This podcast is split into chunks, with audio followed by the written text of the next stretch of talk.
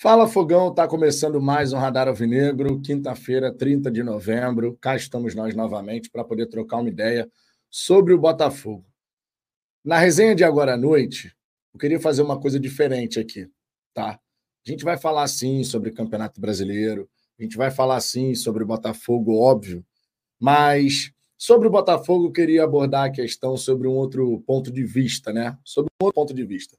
Que a gente possa falar sobre a necessidade de, dentro do Botafogo, ser realizado um trabalho de fato bem abrangente para que a dimensão mental possa, de fato, fazer o Botafogo ser o Botafogo vitorioso que a gente deseja. Ao longo dos anos, a gente cansou de ver diferentes elencos, diferentes comissões técnicas, diferentes diretorias e o mesmo problema: o Botafogo constantemente, na reta final de um campeonato ou no fim de uma partida, sendo penalizado, né? sofrendo gols, sofrendo derrotas e dessa maneira não conseguindo alcançar os seus resultados. Se 2023 fosse algo isolado na história do Botafogo, a gente não precisava falar sobre isso. Afinal de contas, seria um caso completamente à parte. Mas essa não é a verdade.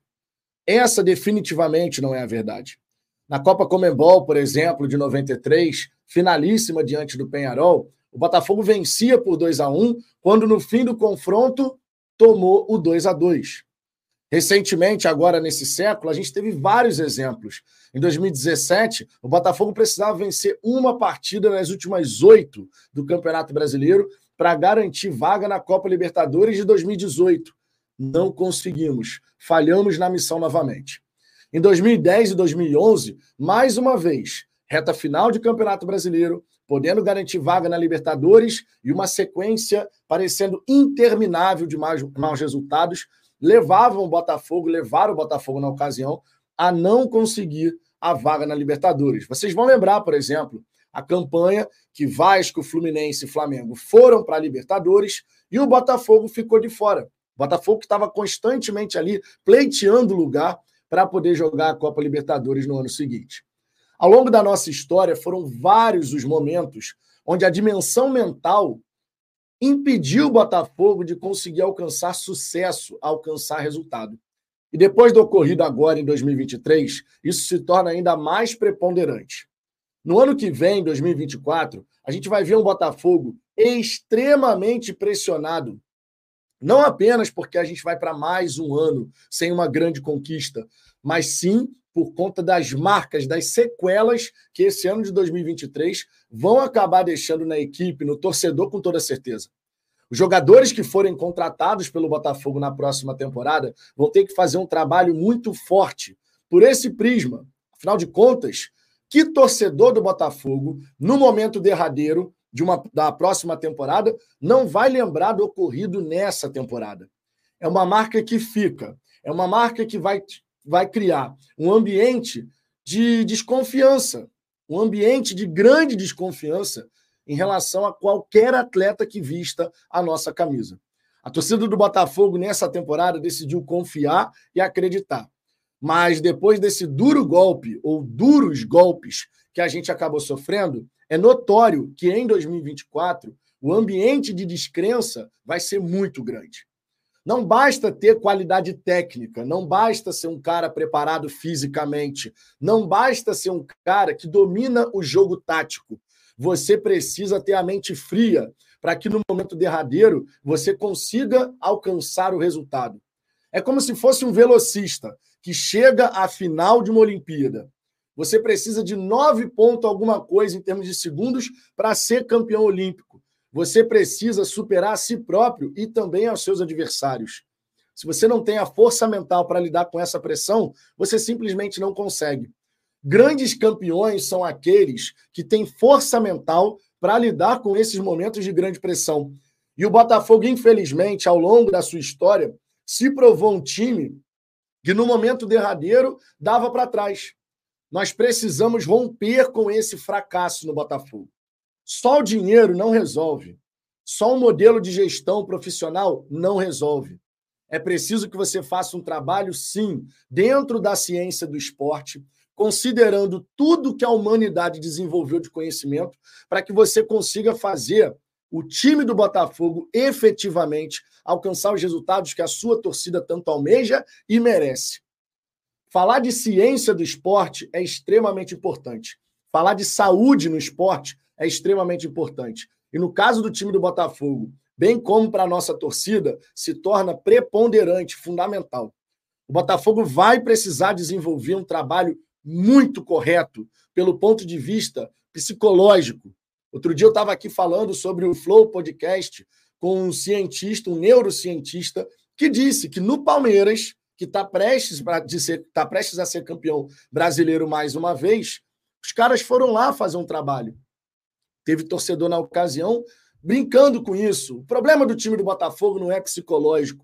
Tem certeza disso? Muda elenco, muda comissão técnica, muda diretoria, muda modelo de gestão e sempre no momento de maior pressão, o nosso time, o nosso time sucumbe. Tem certeza que o lado mental nada influencia em tantos fracassos que o Botafogo acumula? Tem certeza que os nossos atletas, atletas que defendem o Botafogo, que saem daqui e são campeões em outros lugares, no Botafogo não precisa ter um trabalho especial para lidar com a pressão de tantos e tantos anos esperando por essa conquista? Quer um exemplo no futebol brasileiro? O Internacional ganhou um monte de coisa fora Campeonato Brasileiro. Quantas vezes o Internacional no Campeonato Brasileiro terminou com vice-campeonato? O Campeonato Brasileiro para o Internacional é uma grande montanha que o Colorado não consegue escalar. Foram várias as vezes que o Inter terminou na segunda colocação. Lembra, por exemplo, aquele campeonato que o Flamengo, na pandemia, né, 2021, ganhou olhando a telinha do, do, do celular, depois de ser derrotado para o São Paulo. O Internacional só bastava ganhar o Corinthians no Beira Rio. Não conseguiu. Perdeu mais uma vez. Desde 1979. Contudo, o Internacional já ganhou Libertadores, Mundial, outras conquistas, mas o brasileiro é uma grande montanha. Que o Colorado está sempre tentando escalar, mas não consegue chegar lá no topo. Esporte, psicologia, mente. É importante que a gente dê essa atenção especial.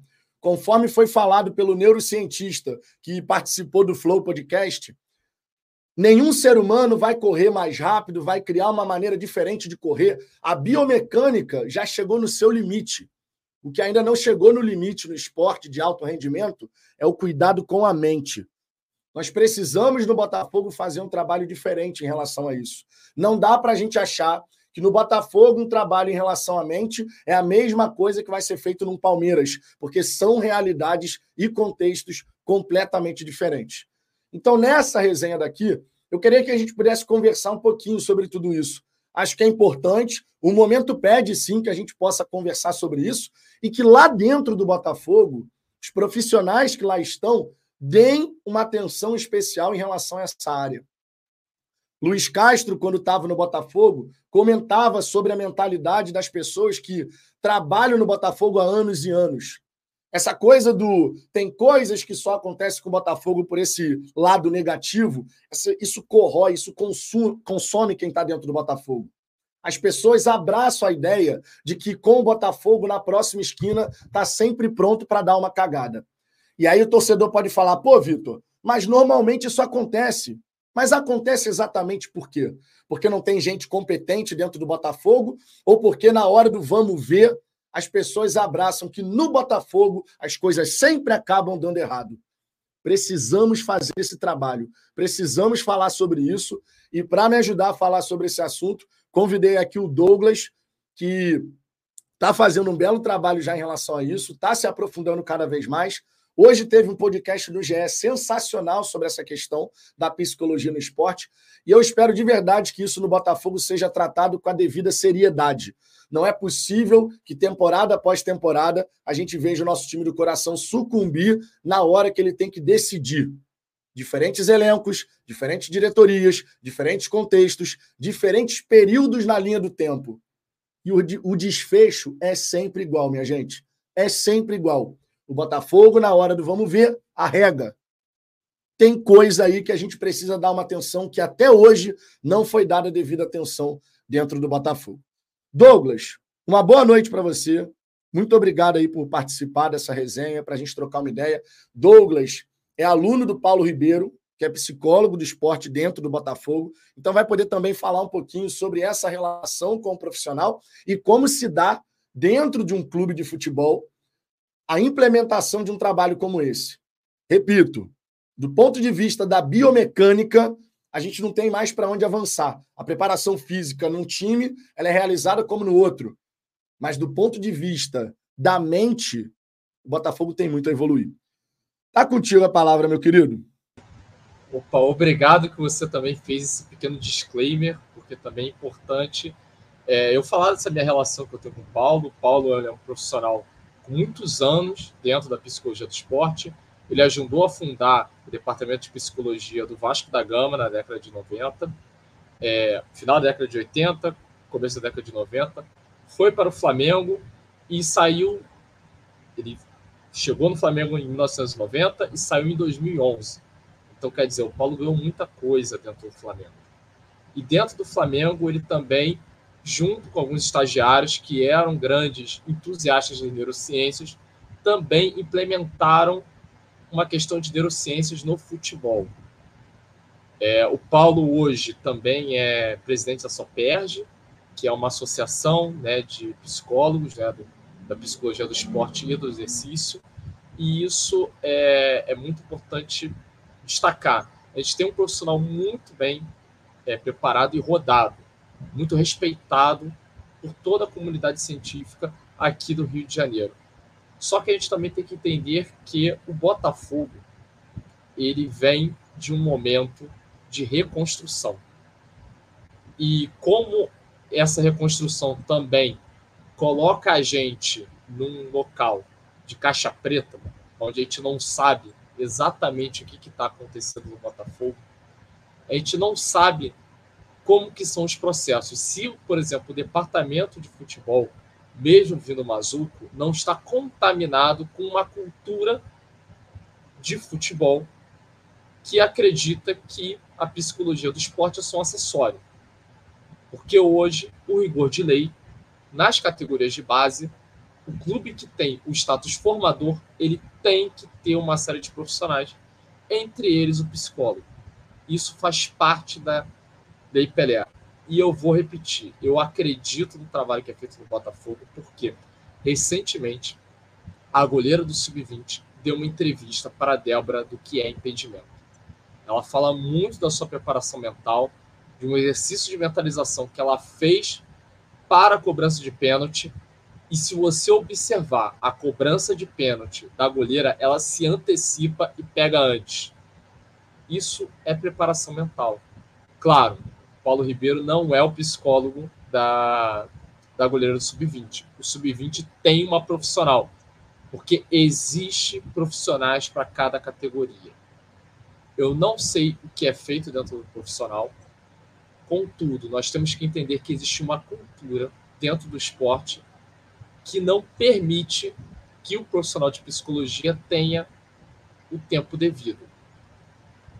Eu sei que eu estou me alongando um pouco na minha fala inicial, mas eu nenhum. tenho que pegar um outro caso que é muito interessante. O Rodrigo, recentemente, se não for a memória, no ano passado, ele fala sobre a importância da psicologia do esporte. Só que ele fala isso confundido com a psicologia clínica o que é uma confusão super normal. A psicologia, apesar de existir há muitos anos aqui no Brasil, ela carrega muito preconceito. E isso vai causar essas confusões, como o Rafael Veiga também já, quando ele vai falar de psicologia, ele vai falar de uma questão clínica. No esporte, principalmente no esporte coletivo, os processos são diferentes.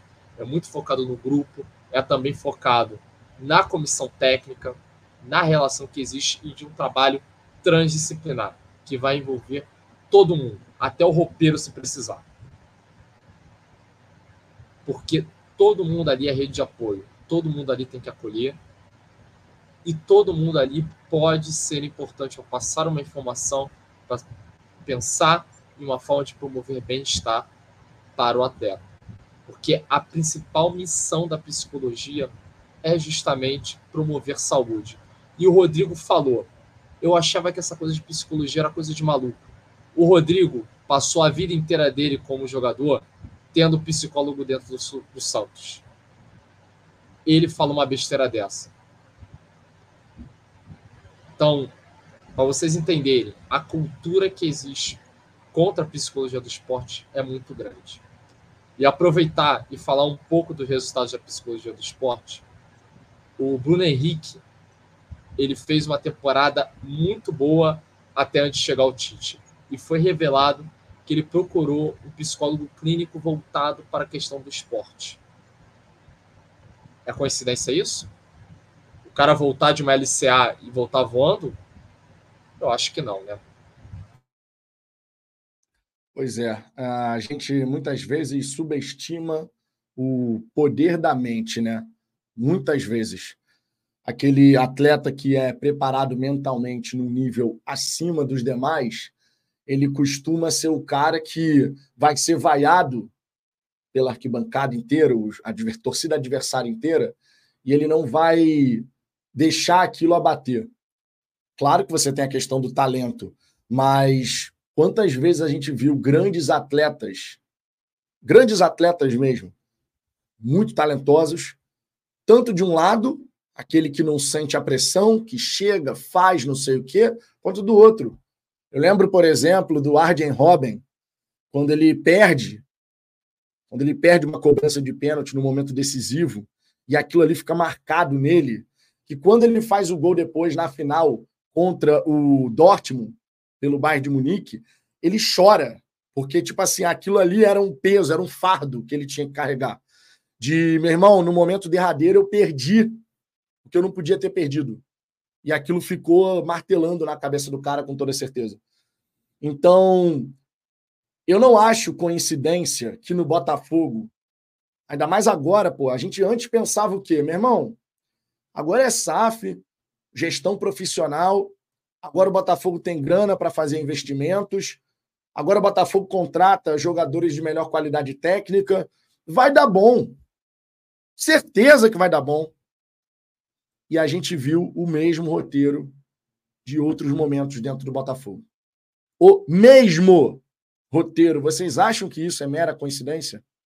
Vocês acham que diferentes elencos, diferentes elencos sucumbindo em reta final de campeonato, em fim de partida, você acha que isso acontecer no Botafogo é mera coincidência? Não é.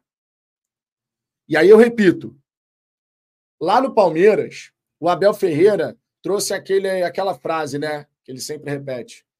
Mente fria, coração quente, mente fria, coração quente. Isso virou um mantra lá né, no Palmeiras. Não foi o Abel que criou essa frase, mas virou um mantra. A torcida do Palmeiras, inclusive, ficava mente fria, coração quente, mente fria, coração quente.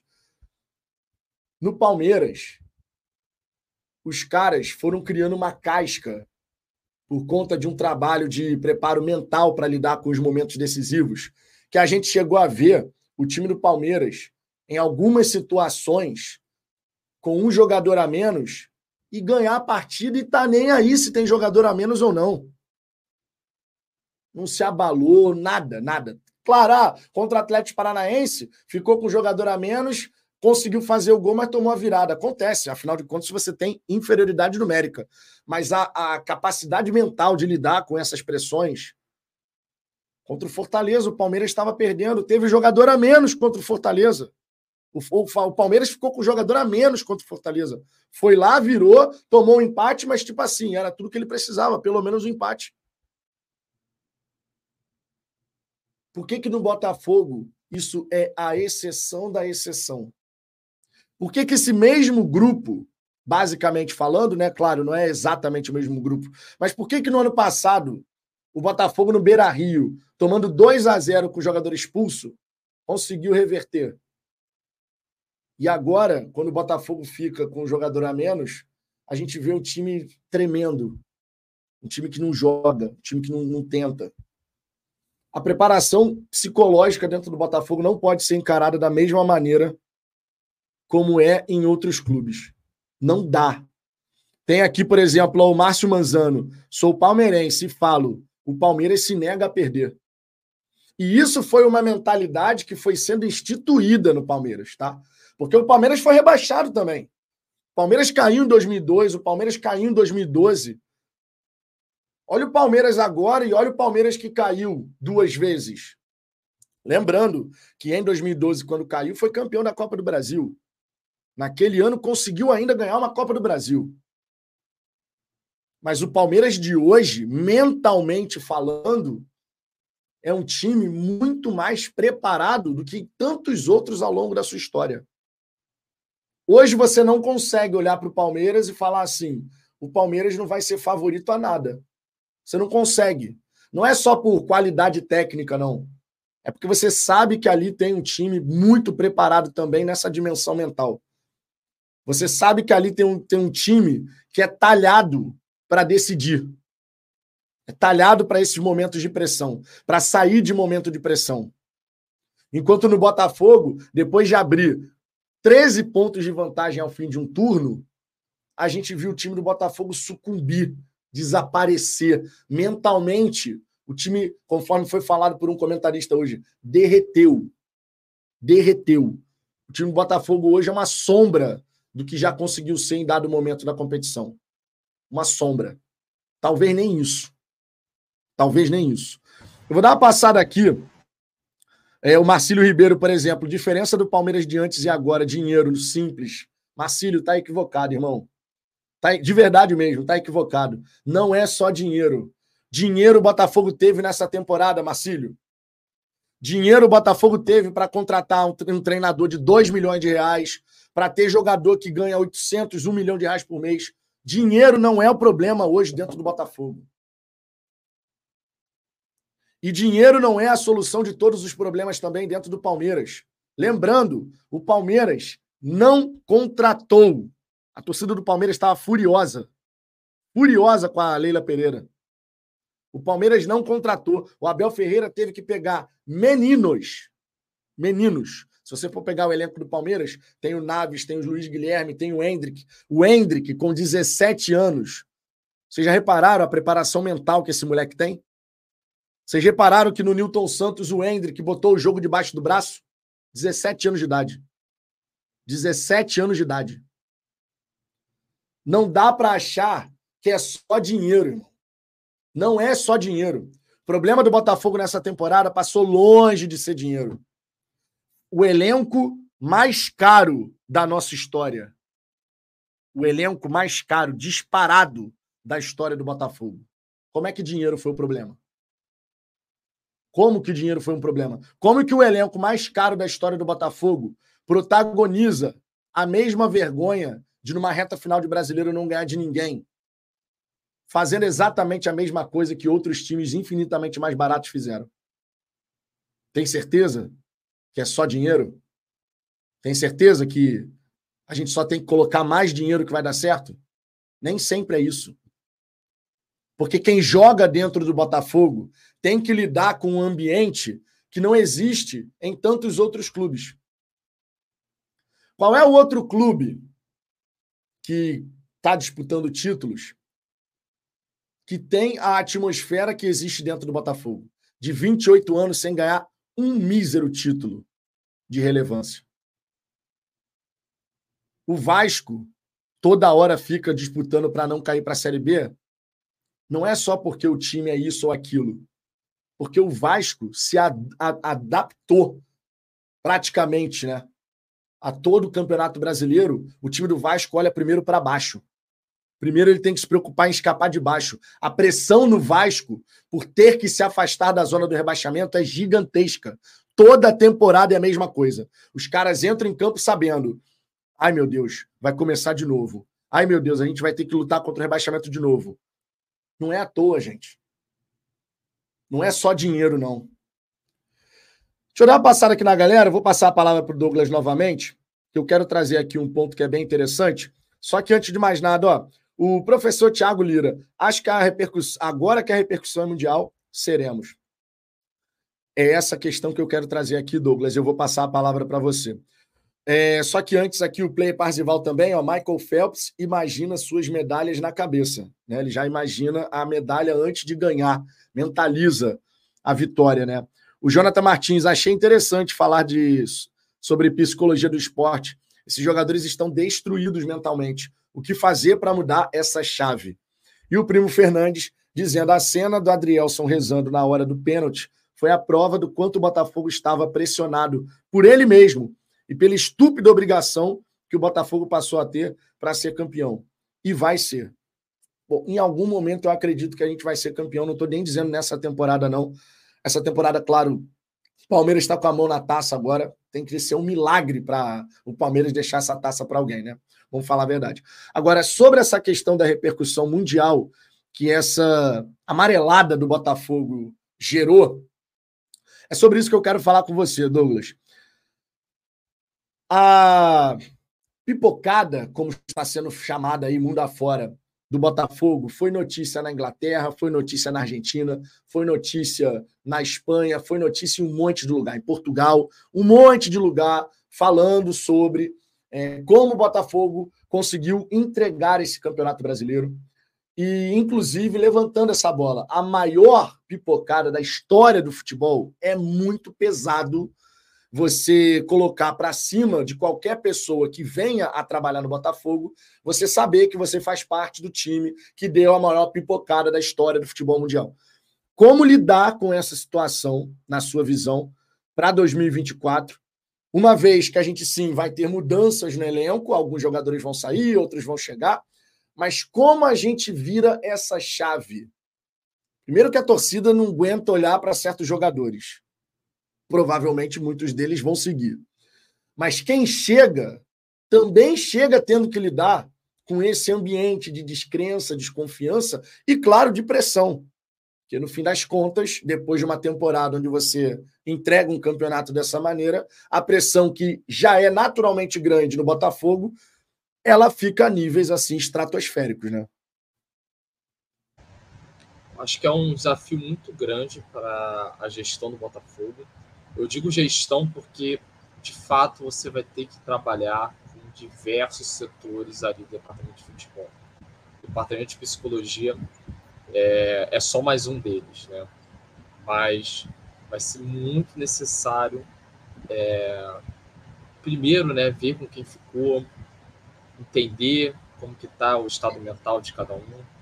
É, tem um construto psicológico que eu acho que pode ter sido muito afetado em alguns atletas, que é a alta eficácia, né? Então, muitas pessoas se vê, né? Acho que vai ser muito importante ver como que as pessoas elas têm esse olhar sobre si, ver vai ter que ser um trabalho muito meticuloso. Eu acho que a pré-temporada vai ser muito importante. A gente sabe que no Brasil não tem um trabalho de pré-temporada adequado. O Brasil é um país vergonhoso no calendário. É simplesmente surreal você pensar que uma equipe ela vai terminar o seu campeonato na quarta-feira que vem e depois ela vai ter que se apresentar em tese. Claro que a gente pode colocar ainda o sub-20, algum remanescente do sub-23, mas já tem que se reapresentar dia 14 de janeiro. Então, na verdade, essa galera para poucas semanas e rapidamente tem que se reapresentar. Porque rapidamente elas têm que fazer o, todos os seus macrociclos, né? E querendo ou não, não tem só o campeonato estadual, pode ter uma pré-libertadores, tem que se trabalhar também com esse tipo de hipótese. E o Botafogo ele tem um outro problema que voltou a assombrar a gente, que é a questão da troca de comissão técnica. Por mais que o Thiago Nunes esteja chegando já nessas últimas rodadas, o Thiago Nunes não tem tempo de implantar uma metodologia de jogo, uma cultura de jogo é, muito complexa.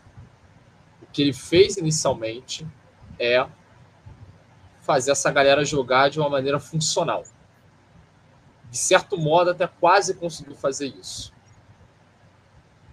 Os resultados não vieram, mas hoje o Botafogo, na minha opinião, segue um pouco melhor, funcionando ali, mesmo num esquema que não estava sendo utilizado. Só que o Thiago Nunes, ele tem uma ideia de futebol, e ele tem que aplicar essa ideia de futebol. Senão, você não contraria o Thiago Nunes. Você manteria o Lúcio Flávio. Concorda?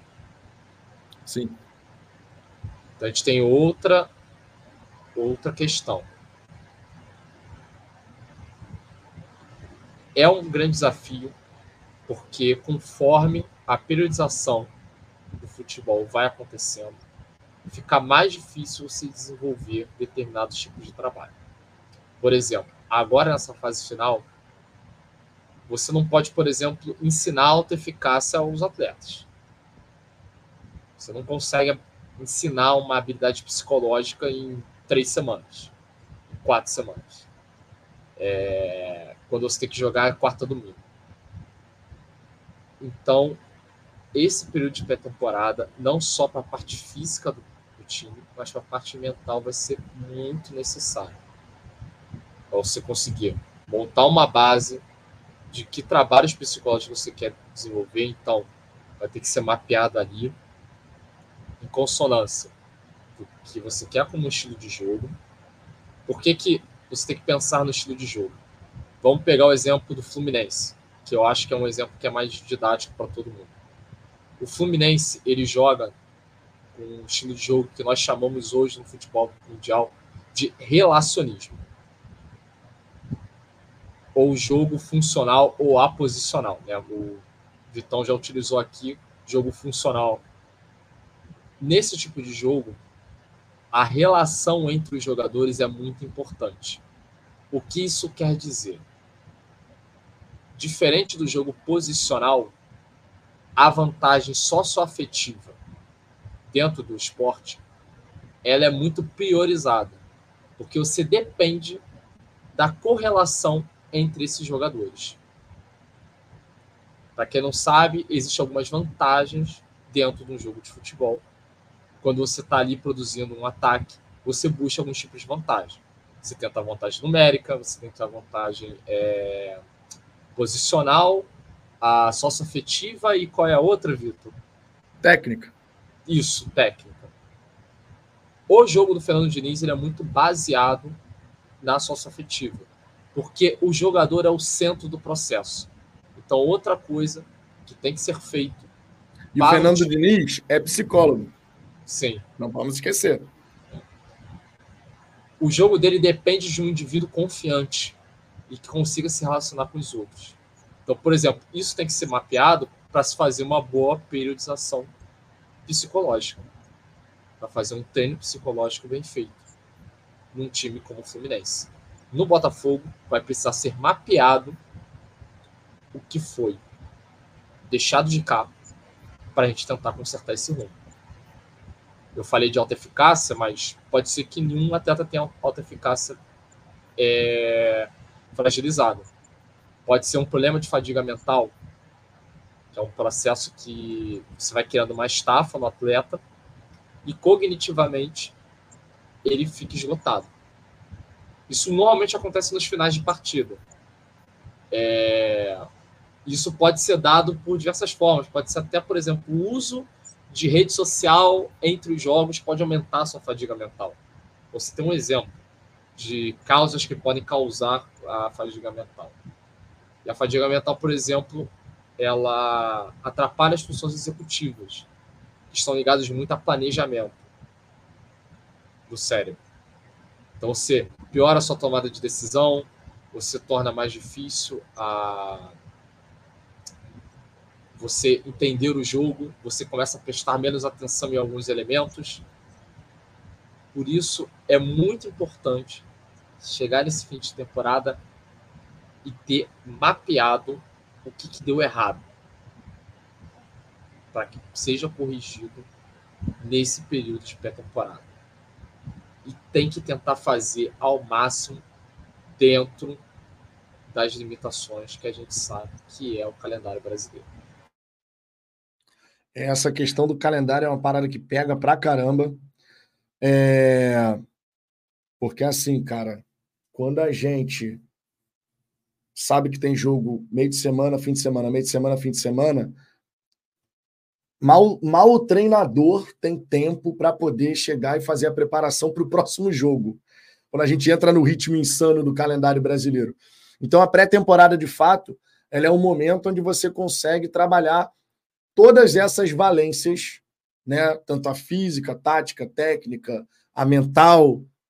E eu acho que é muito importante também a gente passar a olhar para esse, esse trabalho né?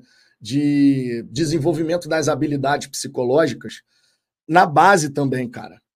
Na categoria de base, garotos que vêm subindo do, do, sub-15 para o sub-17, para o sub-20, esses garotos poderem chegar no profissional com essas habilidades psicológicas já bem desenvolvidas dentro daquilo que o Botafogo deseja para os seus jogadores, né? Que você tenha um atleta tecnicamente diferenciado, mas que mentalmente seja um cara preparado para que com 18 anos ele possa subir ao profissional e saiba lidar com a pressão e também com a repercussão do seu sucesso repentino. Um atleta que sobe muito novo, tem muito sucesso. A gente teve exemplo esse ano. O Segovinha chega ao Brasil, sai do Guarani do Paraguai, não era ninguém. Chega no Brasil, faz uns jogos interessantes, cai nas graças da galera, ganha uma atenção gigantesca, com musiquinha, não sei o quê. E o Segovinha hoje sequer parece ser aquele garoto que chegou driblando, mostrando seu talento, sequer parece. Parece um garoto assustado. Então a gente precisa desenvolver também esse trabalho na base. E eu acredito que na base você tem muito mais tempo, porque aí vai ser um trabalho de médio e longo prazo, para que você possa conseguir formar atletas da maneira como você visualiza que esses atletas têm que se serem criados no Botafogo, digamos assim. Claro que a gente também tem que pensar na equipe principal, né? O Botafogo, conforme eu disse, ele vem desse período todo sem uma grande conquista. Os jogadores que chegarem na próxima temporada vão ter que lidar com essa pressão. E a maneira como o Botafogo vai contratar esses atletas como vai mapear esses atletas, passa a ser muito importante. E aí a gente tem que olhar para o trabalho que também é feito no scout, né, Douglas? Porque no scout, o cara ele analisa sim números quantitativos, ele analisa dados qualitativos, e essa parte de como um atleta lida com momentos de pressão, acredito eu que passe a ser um dos pontos mais importantes na hora da gente contratar jogadores que vão defender a camisa do Botafogo. Tem que ser aquele atleta que é bom tecnicamente, que é inteligente taticamente, mas que também tem uma inteligência emocional para lidar com toda essa pressão e desconfiança, porque não é só a pressão do resultado. Ele tem que lidar com a pressão que vem do ambiente externo, mas também com a desconfiança que existe no ambiente interno. Então, a contratação de reforços para o Botafogo para 2024, ela não é simples, é pelo contrário, ela é complexa. E eu espero, claro, que o Scout faça um grande trabalho. Como é que você vê, Douglas, essa questão dos jogadores que vão chegar tendo que lidar com essa pressão e desconfiança justamente por conta do que aconteceu em 2023? Eu realmente acho que a gente tem que trabalhar nesses atletas, porque existe. Todo clube tem uma história. Infelizmente, a história do Botafogo está sendo atrelada a esse tipo de evento. A gente vai lembrar, não é só 2023. A gente perde de uma maneira vexatória para o Flamengo em 2013, com um time que era muito superior ao Flamengo, era pouco superior ao Flamengo. E olha que o Botafogo, na minha opinião, ainda está, apesar de um bom time, não era nem de longe um dos melhores daquela, daquela temporada, mas era muito superior ao do Flamengo. É, ao ponto que tem rival que fala com a gente que, tipo assim, ah, o Botafogo vai arregar porque é o Botafogo. Quantas vezes o Botafogo não arregou pra gente? Tem sido uma tônica do Botafogo. Então, tem que se conversar com os atletas, é, tem que se pensar numa mudança cultural no Botafogo. É, eu não sei como são os processos internos. É, pelo pouco que eu estou vendo dentro do estádio teve uma reformulação interessante. Eu acho que foi excelente a mudança de decoração, colocando imagens dos jogadores que estão atuando no Botafogo nas paredes. Isso achei sensacional, mas a gente precisa ter outros elementos. O Flamengo sempre aparece raça, a tua glória lutar. Eu estou dando exemplos de rivais, a gente tem que colocar isso claro. No Palmeiras, naquele programa do Eder Hernan, que é dividido em duas partes, o Palmeiras sempre deixa claro seus valores, a sua missão, a todo local dali da academia do futebol. Então a gente não pode deixar de fazer isso. Quem está no Botafogo tem que pensar em reformular essa cultura. O Fluminense elevou isso a uma outra potência. Eu estive no CT do Fluminense por conta de um congresso de psicologia do esporte. Nós tivemos a oportunidade de ir no CT da base, lá em Xerém. E a coordenação metodológica, ela é alinhada com os valores do que eles querem ensinar e com a metodologia e tudo isso permeado pela psicologia positiva, que é a linha de trabalho do Fluminense hoje. E isso é passado também por uma gestão. Então, uma promoção de bem-estar e de felicidade é transversal no Fluminense. Não é categoria principal está fazendo uma coisa, a base está fazendo. Aí o sub-20 faz uma coisa, o sub-17 faz outra, o sub. Não, existe uma metodologia. Eu não sei se os problemas que nós estamos encarando no Botafogo seja porque também estamos buscando uma mudança cultural no Botafogo. Por isso é muito complicado falar do trabalho do Paulo ou dos outros profissionais que estão no Botafogo. Que a gente passa de fato com a reformulação e como o Thiago Nunes já falou em podcast, no Flow Podcast e também para o Charla Podcast, mudanças culturais em clubes de futebol demandam tempo. Infelizmente, eu vou ter que fazer isso com muita dor no coração. O Botafogo conseguiu 13 pontos de vantagem num dos momentos mais instáveis que o clube poderia ter. É duro ter que falar isso, mas a gente também tem que tentar tirar um pouco da não da emoção, mas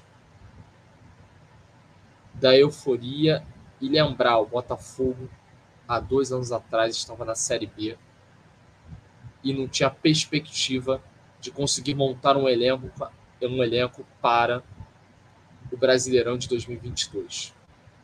A gente não tinha perspectiva. Tanto que a gente monta com todo respeito a todos os atletas, a gente montou um catadão de quem dava, de quem estava disponível no mercado na primeira janela. E na segunda janela, nós já temos movimentos muito mais interessantes, muito mais coordenados, que fazem muito mais sentido. Atletas que vão estar dentro de uma perspectiva, atletas altos, como, é, como já foi falado aqui no Fala Fogal, né? Houve uma diretriz. Só que é isso. A gente está vivendo um momento de transformação. Eu sei que nenhum torcedor quer ouvir isso. E eu nem imaginei que eu ia estar tocando nesse assunto. Só que quando a gente lembra que a gente está falando sério aqui, que a gente está analisando o esporte, tentando tirar um pouco da emoção, a gente percebe que existe muita coisa em jogo além do jogo. Como eu falei, essa mudança metodológica no Botafogo, não estou dizendo que foi o causador desse problema. Mas, evidentemente, a gente sofre de instabilidade porque estamos tentando mudar uma cultura de um clube. E o próprio Botafogo Way, a gente nem sabe se vai rolar ou não. Porque o Castro ele deu o jeito de ter uma fórmula vencedora. A gente achou que era uma fórmula vencedora. E eu vou dar um outro exemplo. A gente deixou de fazer rotação de atleta. O que o Castro mais fez foi rodar o elenco. Pô.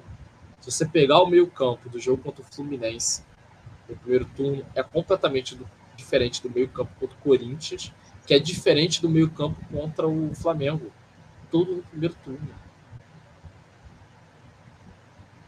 Muita coisa precisa mudar no Botafogo. E esse caos, devido a essa mudança, também vai causar um preço. Vai custar caro para gente. Por isso que tem a questão psicológica, tem, mas a gente tem que entender que é multifatorial, é transdisciplinar e vai envolver da gestão até o roupeiro. Não tem jeito. É o que a gente fala aqui da construção de uma mentalidade de fato vencedora. Não pode só ficar no discurso, tem que ir para a prática, mas todos os envolvidos, todos que trabalham no Botafogo, precisam ter e desenvolver essa mentalidade vencedora. Dentro do Botafogo, você não pode ter o pensamento do coitadismo, do vitimismo, de achar que tudo com a gente é sempre tão complicado, como se para os outros fosse fácil. A gente precisa ter uma mentalidade diferente no Botafogo. Eu vou tornar a repetir o que eu falei na introdução. Diferentes anos, diferentes elencos, diferente modelo de gestão, diferente tudo. Mais dinheiro, mais estrutura. E a gente viu o Botafogo sucumbir na hora de decidir. Não é coincidência. Não é algo isolado, não é simplesmente mais um caso. Não. Tem que ser olhado de uma forma diferente. Precisa ser olhado de uma forma diferente. Na história do futebol, você tem alguns exemplos de clubes que foram muito vencedores em algum momento e depois pararam, não conseguiam mais. Eu lembro, por exemplo, do Liverpool. Liverpool, multicampeão, espetacular a história do Liverpool. O Klopp, que é um grande treinador, ele virou para os jogadores do Liverpool que tinham como ritual, sempre que passava ali, desciam as escadas do, do estádio para o vestiário, eles tinham aquela, a, o ritual de bater na parede, onde tem as letras, né? De ah, é, você nunca vai caminhar sozinho, né? Que é como eles falam lá, a música e tal. E eles batiam ali naquela parede, era o ritual. Era uma parada assim. Então, é, ou é essa frase, ou é algo falando do time, campeão, não sei o quê. E o Klopp virou para os atletas e falou: vocês só vão voltar a bater nessa parede quando vocês ganharem o título. Que a gente não merece bater nessa parede ainda. Então a gente tem que trabalhar, a gente tem que buscar para que a gente possa voltar a ter esse direito. E foi feito um trabalho, claro, muito bem feito por lá, para que você pudesse lidar com todo o insucesso recente, fracasso recente, para voltar a ser vencedor. Quem vai esquecer, por exemplo, daquele título que o Liverpool perdeu com o Gerrard escorregando na penúltima rodada contra o Chelsea? O Gerrard, ídolo máximo da torcida. Uma bola simples no pé dele. O Liverpool, porra, liderando o campeonato.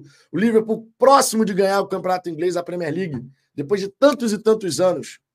E o Gerrard escorrega. Escorrega o Chelsea faz o gol, o Liverpool perde a liderança e perde o campeonato. Imagina como foi para os torcedores, há tantos anos aguardando aquele momento de celebrar uma conquista, ver o seu grande ídolo escorregar na frente do adversário e o time tomar o gol. Só que depois chega uma mudança, chega o Klopp com a mentalidade dele e o treinador ele tem grande importância nessa história. Vide o trabalho que o Luiz Castro fez e a maneira como o time do Botafogo, na minha visão pelo menos, mentalmente falando, conseguiu sair de situações adversas. Vocês conseguem olhar para esse time hoje e imaginar uma virada épica como foi contra o Internacional no ano passado? Impossível. Impossível. Contra o Flamengo. Não é uma virada. Contra o Flamengo mas... no Maracanã. Contra o Flamengo no Maracanã, você, to... Porra, você tá ganhando o jogo, você tem um jogador expulso, os caras fazem o gol, 2 a 1 um, o clima no Maracanã muda completamente Mas o time vai lá, cabeça no lugar, vai lá, lida com a pressão, lida com o ambiente, faz o 3 a 1 sustenta o resultado e ganha. A comissão técnica, a liderança que você tem na beira do gramado, ela tem uma relação direta com a sua capacidade de dar uma resposta no momento adverso. Mas quando a gente fala de instituição, o olhar tem que ser macro. Todos os profissionais dentro do Botafogo têm que mudar a mentalidade. Todos, todos. Essas conversas de corredor, de que, pô, a gente vai entregar, pô, não vai dar certo, pô, não sei o quê. Com o Botafogo é tudo sempre assim. Isso é um veneno que vai percorrendo toda a instituição porque as pessoas passam a gerar a própria desconfiança e a própria insegurança. Não é à toa que a nossa torcida, de modo geral, ela é conhecida por ser uma torcida desconfiada. E as pessoas estranharam nessa temporada o botafoguense ser muito mais otimista, confiante, aquele botafoguense que, tipo, meu irmão, sai na rua grandão. A galera achou, pô, que botafoguense é esse? Por isso que o baque é tão forte nessa hora. Porque o Botafoguense se permitiu, por conta dos resultados que o time estava alcançando, ele se permitiu mudar a sua própria essência. A gente viu a torcida do Botafogo mudar a sua própria essência. E aí os caras vão e puxam o tapete da galera. Porra, é foda, irmão. É foda. Botafoguense de direita, meu querido, se você está aqui participando da resenha, eu te peço por gentileza para você antes de sair escrevendo, você escutar o que a gente está falando, o significado do que está sendo dito, para você não ficar aqui falando bobagem no chat. Você me ouviu falar em algum momento que a culpa é da torcida? Porra, meu irmão, nesses dias todos eu tenho falado, a torcida não tem culpa de nada. A torcida do Botafogo não tem que ninguém apontar o dedo para a torcida. Aí você vem e me escreve uma bobagem dessa. Se você quer participar da resenha, de verdade, estou te falando uma boa mesmo. Antes de sair escrevendo, escuta, entende o contexto, porque aí você vai ter uma participação muito mais interessante aqui no chat. Muito mais interessante. Agora, se você não está afim de escutar, eu te peço até para sair da live, porque isso vai acabar prejudicando outras pessoas aqui que estão interessadas em trocar uma ideia sobre um assunto que, na minha opinião e da do Douglas e de tantas, tantas outras pessoas aqui, é um assunto importante. Tá? Te peço de, de verdade isso, numa boa mesmo. É, deixa eu trazer aqui outras mensagens, e aí eu vou passar a palavra novamente para você. O professor Tiago Lira, ó, campeonato não acabou. Pelo amor de Deus, seremos. Tiago Lira aqui está acreditando que ainda dá para ter uma reviravolta. Eu confesso a você, Tiago, que nesse momento é 0,0001%. Aquele 0,1%, sabe?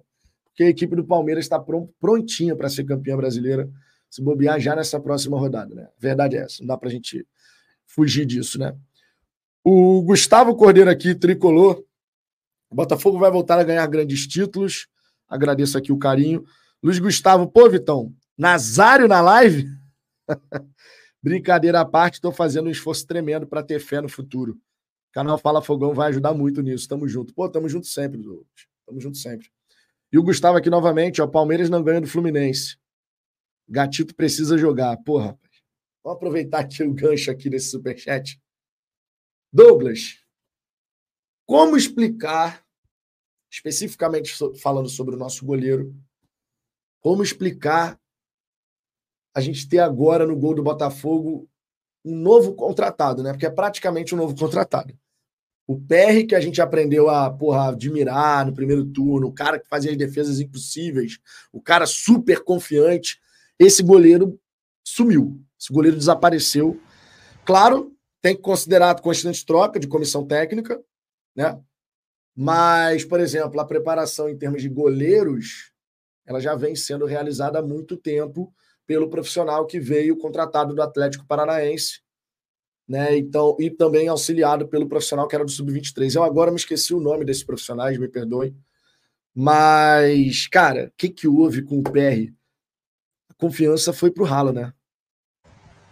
Nossa, é... eu fico até envergonhado de falar isso, porque eu lembro da gente lá na Portuguesa da Ilha, e eu falando, esse cara vai ser espetacular. Ele vai tirar a vaga do gatito. Tirou a vaga do gatito, né? Não estava errado, né? E como esse cara desapareceu, né? Ele é, é muito surreal.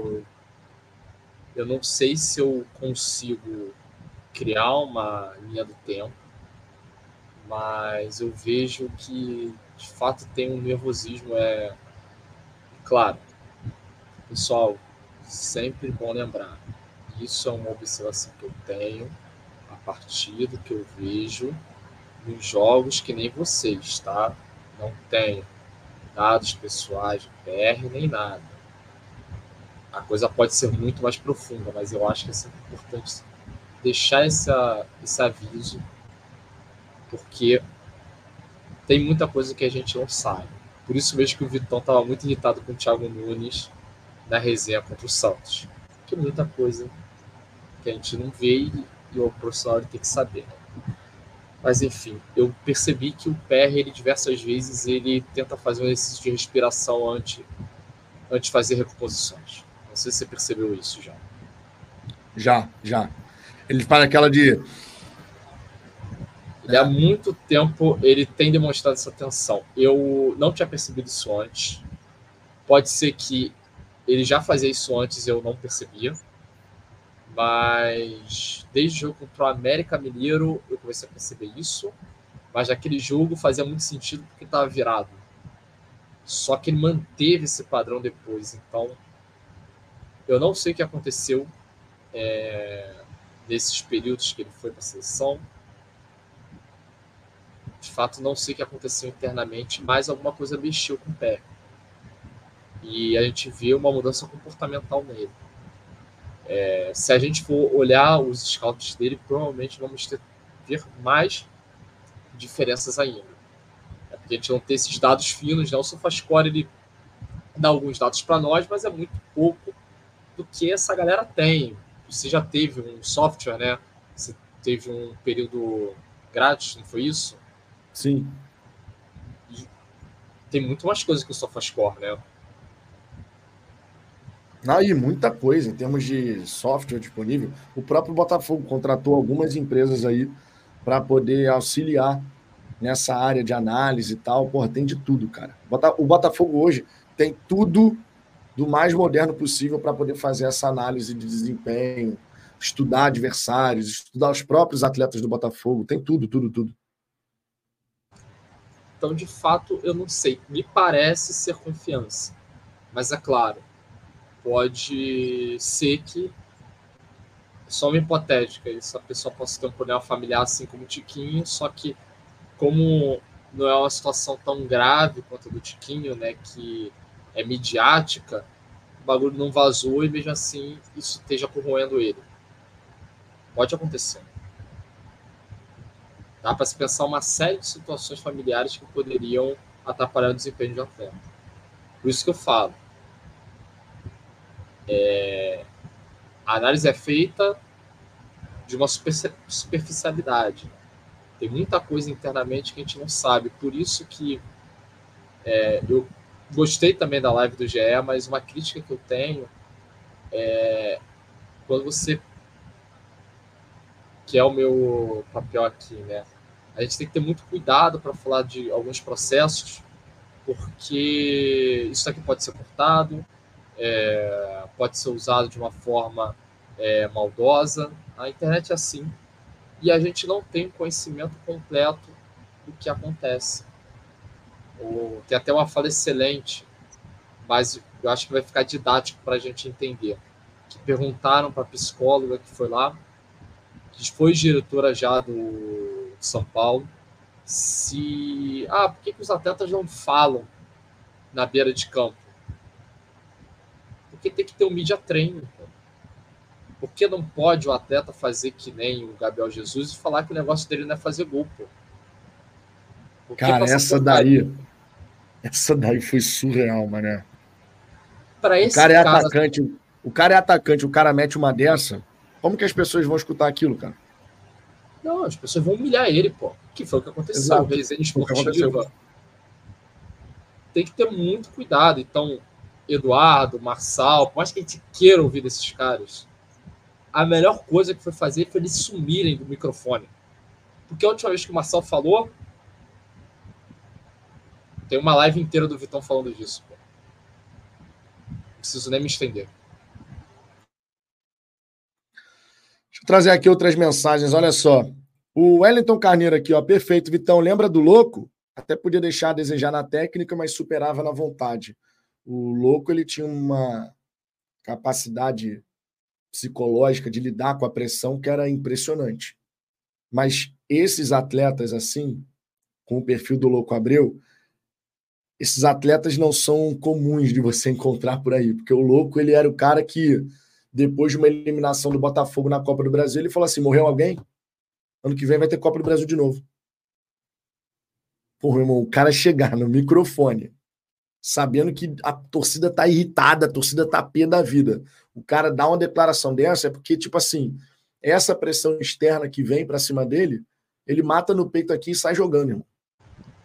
Parceiro, isso o cara é fez uma cavadinha. O cara fez uma cavadinha. Não, isso, ele fez a cavadinha na Copa do Mundo. Ele fez a cavadinha naquela final contra o Flamengo. E isso com o Botafogo tendo vindo de vices consecutivos. Então, assim, era um, um momento ali de que a torcida do Botafogo não respirava, cara.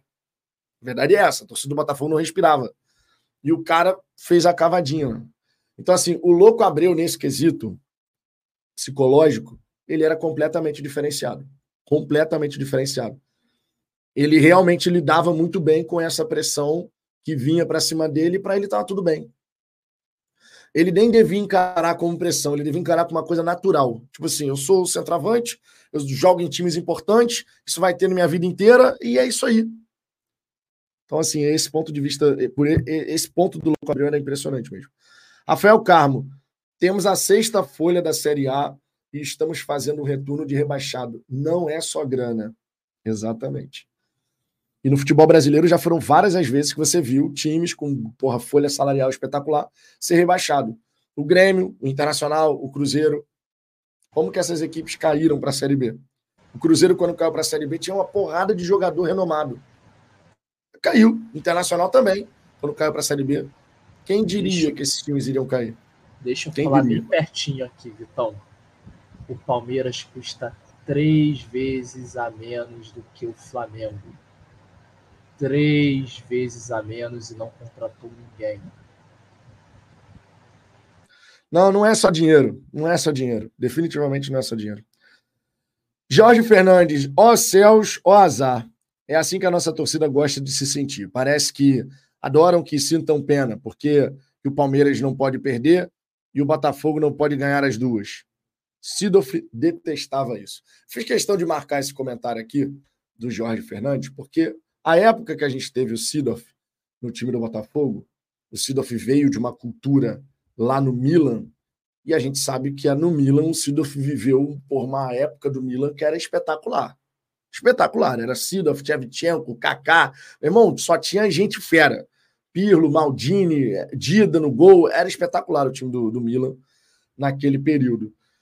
E o Sidorf, quando chega ao Botafogo, ele se incomoda com muita coisa. Inclusive, tem a fatídica história do hino, né? De, de, de você, no hino do Botafogo, diz que você não pode perder, perder para ninguém. E isso incomodou muito o Sidorf por conta dessa coisa de, pô, meu irmão, no hino de vocês diz que vocês não podem perder, mas não fala que vocês têm que ganhar.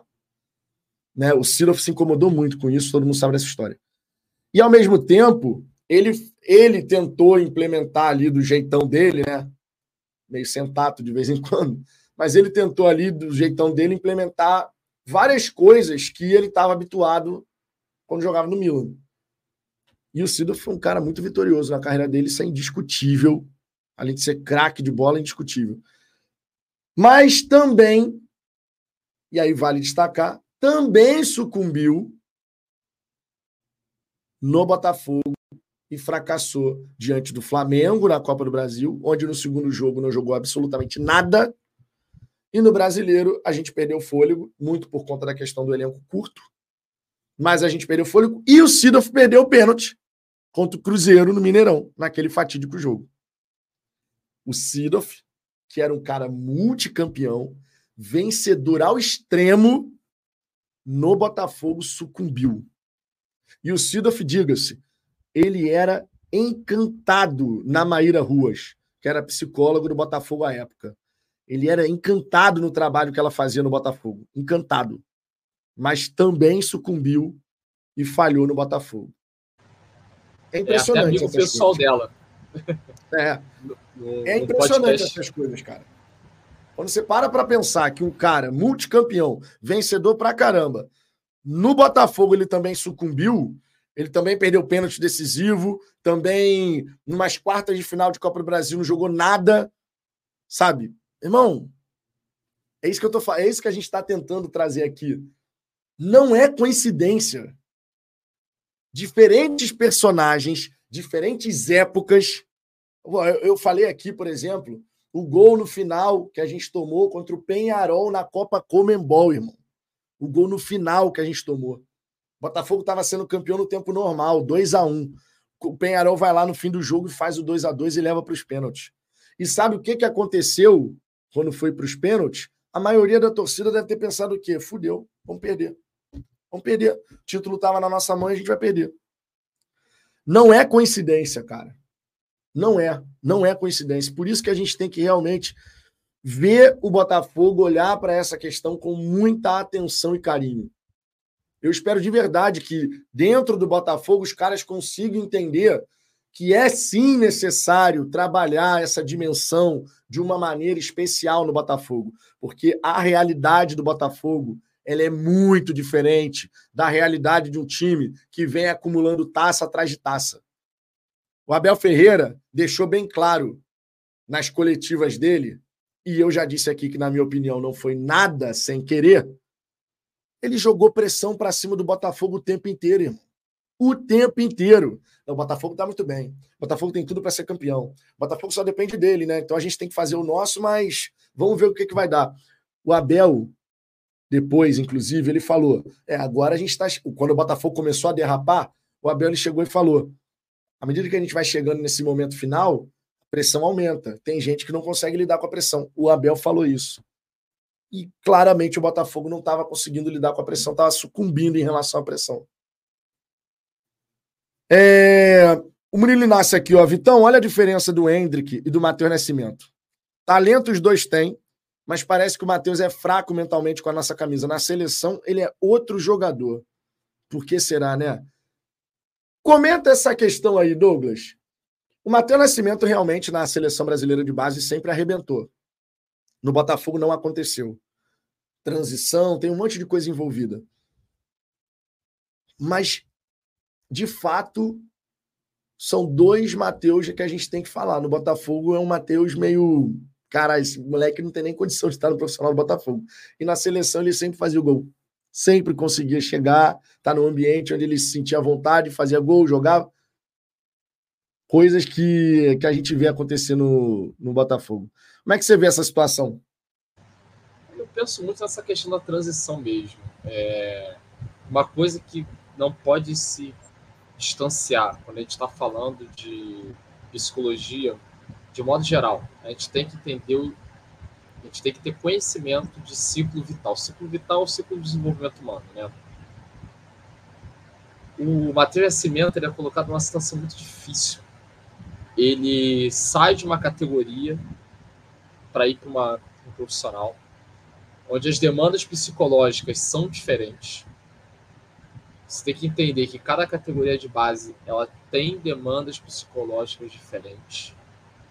E claro, cada atleta também ele vai ter um olhar diferente. Por exemplo, o Matheus já de, na, no sub-16, no sub-17, ele já tem que ter um olhar diferente sobre ele porque ele é um atleta que possivelmente iria estourar. Pelo menos é a expectativa que tem sobre ele.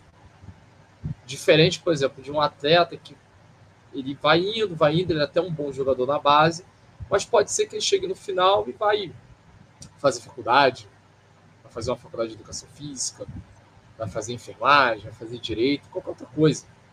Isso acontece. A maioria dos meninos que ingressam uma categoria de base não se tornam jogador de futebol. E muitos dos que se tornam jogador de futebol não vão ganhar mais do que um salário mínimo. Essa é uma triste realidade.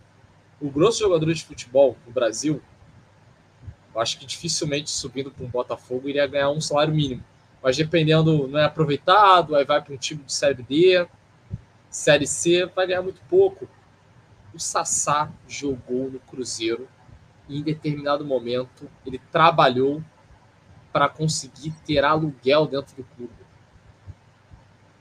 Tem matéria sobre isso. Então a realidade de um jogador de futebol tem muita coisa. O Matheus ele tinha que ter um trabalho ali psicológico dele muito grande. E quando vai para o profissional, tem que ter um trabalho maior ainda. Uma das coisas que eu mais tiro o chapéu para o Abel Ferreira foi saber o momento de colocar o Hendrick no banco. É Mesmo é com imprensa do Brasil e da Espanha falando, é falando, falando, falando, falando, Agora o garoto está arrebentando. Por quê? Porque teve um momento certo de maturar, de trabalhar com ele internamente, de entender. A gente entende que você tem muito talento. Só que a sua história com o Real Madrid vai ser no Real Madrid, parceiro. Não vai ser no, Bota, no, no Palmeiras. E a gente sabe que cinco técnicos, seis técnicos, um milhão de técnicos que a gente teve em 2020, isso obviamente vai prejudicar o Matheus Nascimento. Foi 2020 que ele subiu, não foi isso? É, ele tinha 16 anos, ele agora está com 19, né? Então, três anos é. atrás. Então, olha isso. Olha isso. Não tem como dar certo. Correto com o Matheus Nascimento, com todo respeito, é... mas isso não é uma decisão que o psicólogo tem que tomar, deixa, vamos deixar isso sempre bem claro, que a gente também não pode aumentar o papel do psicólogo dentro do clube, tá? O papel do psicólogo muitas vezes é o papel de suporte. O papel central ainda é do treinador. Então, se um treinador conseguir conversar com ele, e ainda tem outra coisa, será que internamente, lá com o empresário dele, que é o pai dele, foi conversado dele voltar para o sub-20 Será que ele aceitou? A gente tem que lembrar da vontade do atleta. Por isso que eu costumo dizer nos meus vídeos e falo também no particular: existe muita coisa em jogo além do jogo. Parece fácil comentar, parece fácil falar das situações, mas quando a gente para para olhar por outros prismas, a gente percebe que existe uma complexidade muito maior dentro do futebol do que a gente imagina. E isso não é um problema porque nós somos limitados, não. Não é isso. A imprensa brasileira treinou o torcedor de futebol para olhar o futebol de uma forma simples. Isso é uma verdade. Tanto é que quando surge um comentarista na grande imprensa é, que faz umas análises diferentes, todo mundo fica embasbacado, né? É uma parada assim, nossa, é tão diferente o que o cara está se propondo a fazer, não é uma visão sim, é, simplória né, daquilo que é o jogo de futebol, que realmente, cara, quando, quando a gente vê um comentarista diferenciado fazendo uma análise mais criteriosa, todo mundo elogia o cara, né? Não é à toa. Tiago Fernandes aqui, ó, eu sou palmeirense. Essa pressão que vocês passaram esse ano, o Palmeiras viveu bem parecido em 2016. Tinha 23 anos que não ganhávamos o brasileiro difícil criar a cultura vencedora. É, não é fácil mesmo, não. É difícil e o Botafogo vai ter que remar muito, né? O Botafogo vai ter que remar muito, a verdade é essa. Diego Pandelov, então, devo desculpas ao Azan. Já te antecipo dizendo aqui que você vai ter que estender essas desculpas à minha pessoa também, tá? Tu não deve ter visto a resenha quando a gente falou aqui sobre o Lúcio Flávio. Eu falei na hora do almoço, tá?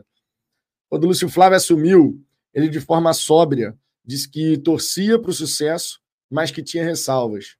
Sabemos que a culpa não é só do Lúcio Flávio, não foi só do Lúcio Flávio, mas ele tinha razão. Tamo junto, fogão sempre. Fogão sempre, ô, Diego. Fogão sempre. É, sobre a questão do Lúcio Flávio, cara, eu não vou nem me estender muito, porque isso já passou, mas para gente aqui do Fala Fogão, isso foi falado numa resenha da hora do almoço, foi falado comigo com o Ricardo juntos aqui. Para a gente não fazia o menor sentido a decisão que a diretoria tomou de colocar o Lúcio Flávio ali. A gente está falando aqui, por exemplo, da questão psicológica, né? E essa parte da psicologia do esporte, ela também está muito ligada, aproveitando aqui esse superchat, está muito ligada também ao perfil de liderança, ao perfil do líder do grupo. Quando você tem um, um líder que tem um perfil, digamos assim, vamos, vamos trazer a questão do filme do Batman, né? Tem um filme do Batman que o, o Gordon lá, né, o comissário Gordon, ele chega e fala pro filho dele no fim do filme, né? Que duas caras morreu e tal, e ele fala assim, o filho dele pergunta, pô, mas ele vai ser caçado e tal. E aí ele faz um discurso bonito lá dizendo que o Batman não é o herói que Gotham merece. É o herói que Gotham precisa. E é claro, um discurso bonito. Eu sou fanzaço do Batman, na minha opinião, é o super-herói mais pica das galáxias que tem. Mas hoje, no Botafogo, o perfil de liderança de quem trabalha à frente do, do grupo de atletas ele é muito importante. Luiz Castro, do jeitão dele, todo mundo dizia que ele era bem firme na, nas opiniões dele, né, na, no jeito dele de colocar as coisas, que ele, ele se dava bem com o elenco, mas era bem rigoroso. Provavelmente hoje o que a gente precisa no Botafogo, e eu não sei sinceramente se o Thiago Nunes tem esse perfil, mas provavelmente hoje no Botafogo a gente precisa de um técnico que tenha esse perfil de liderança. Um cara que chama para si a responsabilidade, e o Castro fazia muito isso. O Castro, toda hora nas coletivas, lá já até tentou fazer isso, mas de uma maneira toda errada e toda torta, né? Quando ele coloca o cargo dele à disposição. Ali foi uma cagada sem tamanho. Mas o Castro, toda hora ele falava: se o problema sou eu, vamos embora. Eu estou fazendo o meu trabalho, são os meus jogadores, não sei o quê. E ele deixava claro que ia ser do jeito dele, ponto. Ele deixava claro. Talvez nesse momento, e eu quero saber a sua opinião sobre isso, o Douglas. Talvez nesse momento que a gente precise seja exatamente de um treinador que seja esse cara que chama a responsabilidade para si, que sim, vai centralizar algumas decisões de chegar e é assim que vai ser, especialmente no momento que a gente está com um grupo tão instável. Os atletas têm que ter alguém nesse momento que de fato saiba a direção que eles precisam seguir. Como que é o dia a dia do Thiago Nunes? Não faço ideia. Não faço ideia, nunca acompanhei o treinamento do Thiago Nunes. Adoraria, inclusive, seria uma experiência super bacana poder acompanhar o treinamento do Thiago Nunes. Mas eu vejo muito dessa forma, cara. Quando a gente viu o Lúcio Flávio, o, o time diante do Bragantino, né? Todo perdido em campo já e a gente vê os jogadores orientando os outros atletas e o Lúcio Flávio, que deveria ser o líder daquele grupo, calado, aquilo dali, cara, é quase uma anarquia. Tipo assim, ninguém manda e todo mundo manda, tá entendendo? Não deu certo, cara. E com o Lúcio Flávio estava bem desenhado que não daria certo. Né? Tava bem desenhado, pelo menos pra gente, estava desenhado. É... e não é ser engenheiro de obra pronta, porque antes mesmo de ter a troca, a gente já tinha falado sobre isso aqui. Enfim, como é que você vê essa questão, cara, do perfil e do papel do treinador nessa blindagem mental, digamos assim, e nesse direcionamento, né? Para que os atletas possam dar uma resposta. Com o Thiago Nunes, a gente não perdeu, mas a gente já tomou dois resultados no fim da partida, o que, claro, tem um peso gigantesco do ponto de vista emocional. É, a gente tem uma questão que é muito importante mesmo.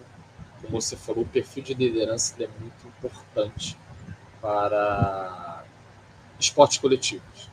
Você ter um bom líder, é, ele diz muito do que você quer com o seu trabalho. Então, você ter um líder que esteja alinhado com o que você quer fazer vai ser muito importante. Vou dar o exemplo novamente do Fluminense. Você ter um líder que tenha um olhar para o indivíduo num estilo de jogo aonde o coletivo importa menos, mas o indivíduo é florescido, faz muito mais sentido do que você ter um técnico que é centralizador. A coisa vai casar melhor. Não é à toa que o Diniz aplica o jeito dele de jogar e não é um Abel Braga que aplica o jeito de jogar. Não é um Celso Roth. É, o Diniz ele faz isso por conta do perfil dele de liderança. O Thiago Nunes, ele me parece ser um grande estudioso. Eu ouvi alguns podcasts dele, mas essa questão do dia a dia a gente só vai saber se ele tivesse contato mesmo. Mas ele, pela fala que ele tem nos podcasts e pela fala que ele tem dentro da coletiva, me parece que ele entende muito o papel do treinador, mas ele também tem um nível de flexibilidade interessante, que talvez seja um soft skill bom para ele dentro da instituição Botafogo. Eu não sei como que era o Castro, mas o Castro também tinha uma fama de se dar, não só de se dar bem com o jogador, né, mas de se dar bem com os jovens. Dizem que o Matheus Pereira era muito disciplinado e quando treinou com o Castro, é, o cara conseguiu fluir. Então, é muito difícil quando você não tem um contato com, atleta, com o treinador. Só que eu acho que a parte mais importante para mim que sou psicólogo é Thiago Nunes ele permite que a psicologia do esporte adentre de maneira real. Vou dar um outro exemplo, que é um exemplo que ele é bastante conhecido. O Vanderlei Luxemburgo ele tem um problema sério com psicologia do esporte. Ele teve uma experiência ruim na vida dele, acontece. Não, a gente também não tem como controlar. Vão ter péssimos profissionais no mercado, isso é natural. Só que isso maculou a experiência que ele tem com psicólogos do esporte. Então, toda a experiência dele com psicólogos no esporte é fraturada dentro dos clubes dele. Já o Felipão, e aí eu vou, vou dar um plot twist para vocês. Vocês sabiam que a gente tinha uma psicóloga no 7 a 1 Nós tínhamos, sim. Só que como a CBF não dá um trabalho continuado na seleção, o trabalho dela foi um mês antes de ter um, uma Copa do Mundo. Você acha que vai dar certo o trabalho psicológico de um mês antes? Que você não tem um monitoramento desses atletas ao longo de um ciclo? Mesmo que seja o ciclo do Filipão. O ciclo do Filipão para ele não foi grandes coisas. Acho que não chegou a nem em seis meses, se não falar a memória. Vocês Eu não vou lembrar, sinceramente. Vocês acham que vai dar certo? A psicologia não ganha jogo, não, tá? Vou, falar, vou ser bem sincero para vocês. Só que negligenciar ela é um outro problema também. Não é, não é 8 nem 80. A questão é: se o Thiago Nunes ele não cooperar para ter um trabalho psicológico sério, não adianta o Botafogo chegar agora e falar: não, a gente vai comprar uma máquina de EG, EG é eletrocefalograma, né? para fazer neurofeedback, comprar umas máquinas pica de biofeedback para treinar o atleta com inspiração, variedade, é, variabilidade cardíaca e respiratória. Porra, a galera vai treinar inspiração para conseguir trabalhar ativação. Vai ser top. Aí o cara não dá tempo para a gente treinar com os caras. O pessoal da psicologia não. E tem um detalhe, tem né, espaço, né?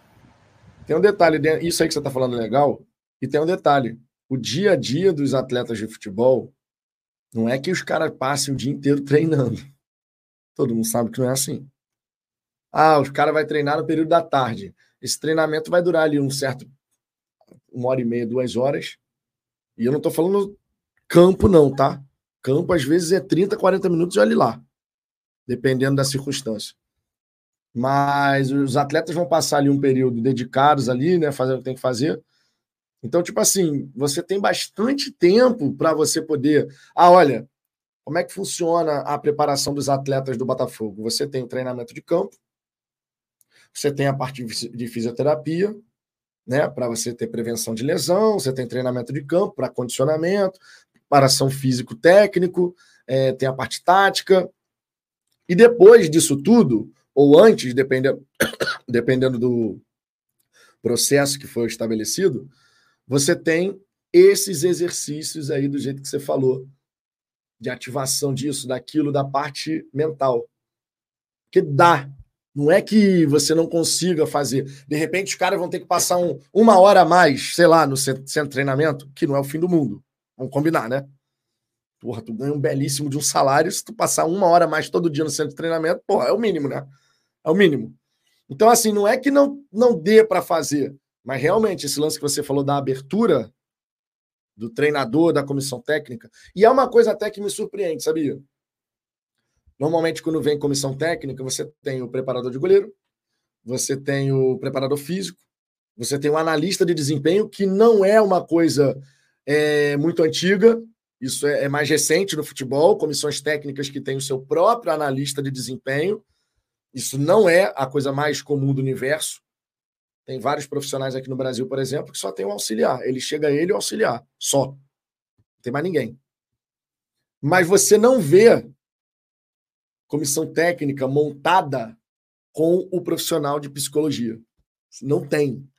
E, tipo assim, seria super interessante você ter uma comissão técnica. Ah, eu vou ser contratado por um clube. Eu sou treinador, eu tenho meu auxiliar, tenho meu analista de desempenho, de repente, dois. Um para analisar adversários, outro para analisar minha própria equipe e me passar feedbacks rápidos sobre meus jogadores. Eu tenho meu preparador de goleiros e eu tenho meu psicólogo dentro do meu, da minha, do meu staff porque a maneira como eu vou preparar a minha equipe, para eu poder preparar de modo macro, eu poderia ter um profissional que vai, ó, para para pensar. A gente tem quem prepare taticamente, fisicamente, tecnicamente, mas nas comissões não tem quem prepare psicologicamente. Tipo assim, a gente fala muito do preparo físico dos atletas, né? Ah, o atleta ele foi preparado para jogar de uma dada maneira naquela temporada mas o atleta foi preparado para lidar com as nuances da temporada? De quando o trabalho não está conseguindo gerar os devidos resultados dentro de campo? Aquele atleta é preparado para lidar com a frustração de um resultado que não veio? Ele é preparado para poder rapidamente virar a chave em relação ao resultado adverso? Eu acho, eu acho curioso que os profissionais, os grandes profissionais do futebol, eles não tenham de fato. E ó, você vê uma área que é muito valorizada, e eu vou dar o exemplo do Liverpool novamente, nutrição. Irmão, o Klopp é apaixonado pela nutricionista do Liverpool. Não estou dizendo apaixonado nesse quesito de paixão homem-mulher, não. Estou falando pelo trabalho dela. O Klopp valoriza absurdamente o trabalho da nutricionista. Por quê? Porque é um trabalho essencial para que os jogadores dele tenham a capacidade de fazer o que ele pede em campo. Vocês lembram que na época do Sidoff ele pedia, foi até uma mudança na alimentação pós-jogo, que era um porra, macarrão, um prato de macarrão, porque os caras perdem muita energia. E se você não consegue repor aquela energia rápido, você demora mais tempo para se recuperar daquele desgaste físico. Só que muitas vezes a gente não para para pensar no desgaste mental que é. Você jogar decisão atrás de decisão, como que isso afeta o atleta a capacidade cognitiva dele de manter o foco, a concentração no que está acontecendo, assim como o Douglas falou. O, o, o, desgaste mental pode fazer um atleta que fazia certos movimentos no automático não conseguir mais realizar aquilo. Porque a mente e o corpo estão desconectados. E é o que me parece, né, Douglas, nessa reta final de temporada do Botafogo. Você olha os jogadores, nitidamente, às vezes você percebe que o que o atleta pensou em fazer, o corpo já não consegue mais acompanhar. Tem outras coisas. Uma vez eu briguei com o Bruno Formiga no Twitter. Porque teve a questão do Neymar. É... E ele foi em defesa do Neymar. Eu não vejo nenhum problema dele querer defender o Neymar. Que ele falando assim: ah, que o Edmundo o Adriano, não sei o que, os caras tinham uma vida totalmente regulada e mesmo assim entregava em alto nível, né? Não existe correlação nenhuma entre você ter uma vida pessoal zoada e você ser um atleta pior. Na verdade, você ter mais lesões e tal, na verdade tem. Tá? Spoiler, tem. Você beber muito vai ferrar o seu recovery, na seu, sua estrutura muscular e óssea não vai responder direito, Se você ficar fadigado demais, você vai ter perda de visão periférica, é, seus níveis de cortisol podem aumentar muito, e aí você vai ter uma baixa imunidade, você vai estar mais é, suscetível a lesões. Como eu falei, perda de visão periférica, você fica mais suscetível a tomar o que? Pancada. O que, que o Neymar mais toma? Pancada, né? São algumas coisas. Óbvio, eu não posso cravar que o fato do Neymar ter a vida que ele tem causou literalmente a lesão dele. Só que todos os indícios dentro da literatura, das ciências do esporte, na fisioterapia, na psicologia, na medicina do esporte, vão dizer que você ferrar com o seu ciclo circadiano, né? Esse ciclo que a gente tem, né? Da, da vida, né? Você acorda, né? Aí quando você acorda, você vai ter uma certa produção de hormônios. E aí, conforme vai chegando de noite, essa produção ela vai mudar. Porque para você dormir, você tem que ter certos tipos de hormônios passando pela sua corrente sanguínea, porque senão você não vai dormir. Então, por exemplo, um atleta de futebol, ele naturalmente, por uma questão mercadológica, ele vai ter um ciclo circadiano fudido. Por quê? Porque 8 e pouca da noite, 10 e pouca da noite, 9 e meia da noite, 11 horas da noite, o cara tá com a adrenalina lá no alto. Não era para ele estar tá com esse nível todo de adrenalina. Esse cara vai ter uma dificuldade enorme para conseguir dormir. Porque para ele estar tá em alto nível, você vai ter uma série de neurotransmissores, hormônios, vão ter que ser jogados na corrente sanguínea para o pessoal estar tá em performance. Então imagina uma pessoa que além disso, ela bebe e o caramba. E aí o jornalista vai e fala isso. O que, que isso denota? Né? Um desconhecimento de achar que as ciências do esporte pouco importam. E aí eu vou falar aqui Edmundo jogou muito, né? Muito assim, de muito tempo, né? De alto nível, não, né? Ronaldinho Gaúcho, nem se fala.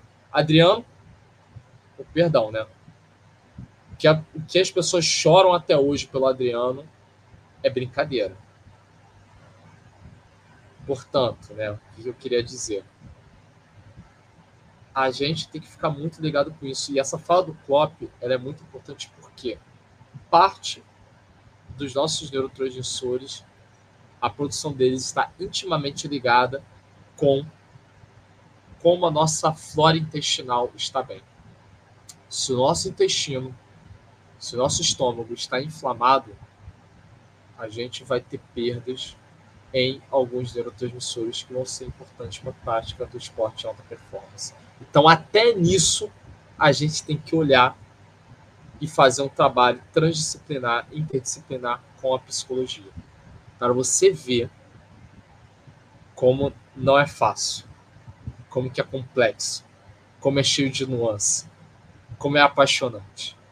Isso tudo, sabe?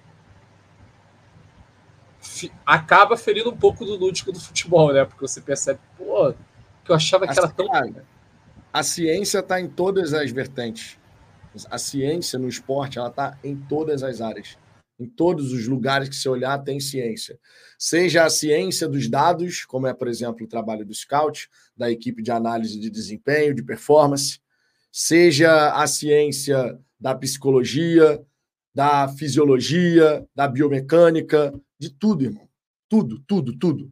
Todas as áreas de conhecimento que são utilizadas e necessárias na preparação de uma equipe de alta performance precisam ser potencializadas dentro do Botafogo. Todas, todas, todas, sem exceção.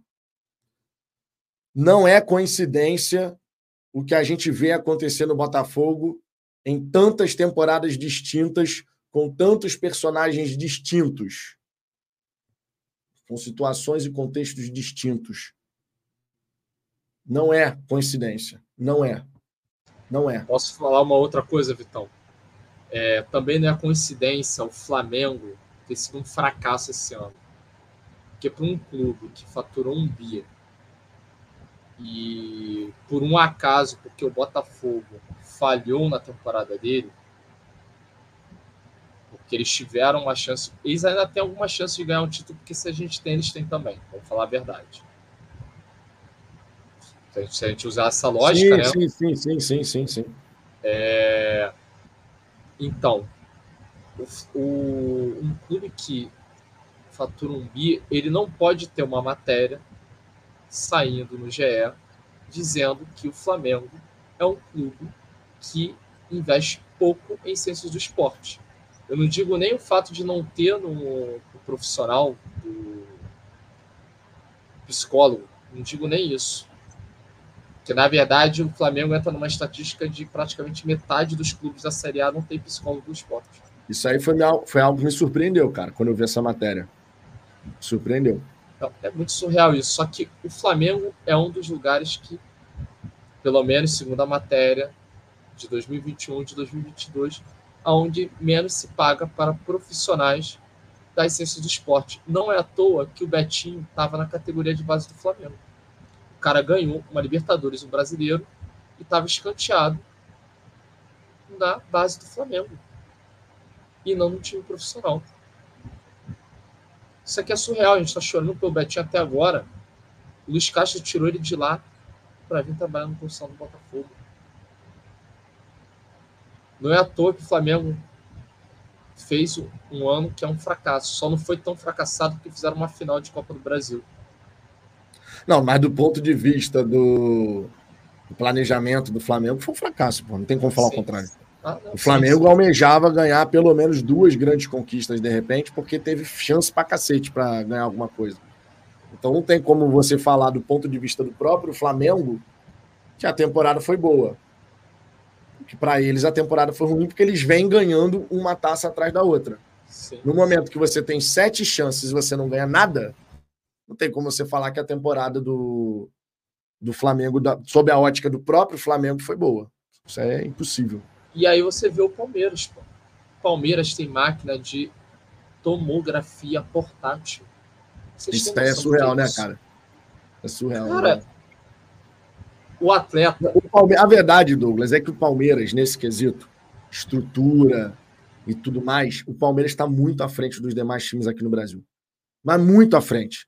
Para quem tem a curiosidade tá? A curiosidade de saber como é a estrutura e o processo de trabalho lá no Palmeiras, procura no YouTube. Procura aqui no YouTube. André Hernan, Palmeiras CT. Coloca lá na barra de busca. André Hernan, Palmeiras CT. Tem dois vídeos de 40 minutos que você precisa assistir. Você, botafoguense, precisa assistir. Porque o que o Palmeiras desenvolveu lá na academia de futebol, aquilo ali é modelo para os times do futebol brasileiro. É, é, nível europeu do mais top que você pode imaginar. É, é sensacional a estrutura do Palmeiras, não tem como falar o contrário. E, claro, atrelado à estrutura, uma metodologia e um processo consolidado. Não é só a estrutura, são as pessoas que estão lá, são os processos bem estabelecidos, é a metodologia de trabalho, é um conjunto de fatores. Que é um outro exemplo, que a gente não vai ter as imagens, mas que durante os anos veio lapidando essa metodologia, Xerém. Fluminense tem Xerém desde 1984.